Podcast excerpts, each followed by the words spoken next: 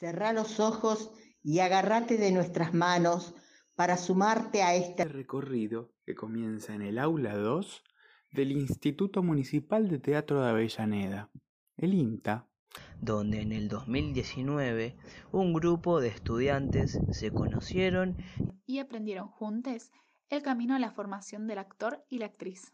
Te invitamos a habitar con nosotros las esquinas, los ensayos en alguna casa, la virtualidad, el afecto que nos permite enfrentar unidos la pandemia.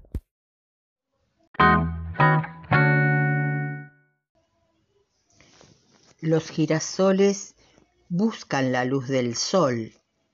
Todos lo sabemos. Lo que no sabían es que en días nublados se miran unos a otros buscando la energía en cada uno.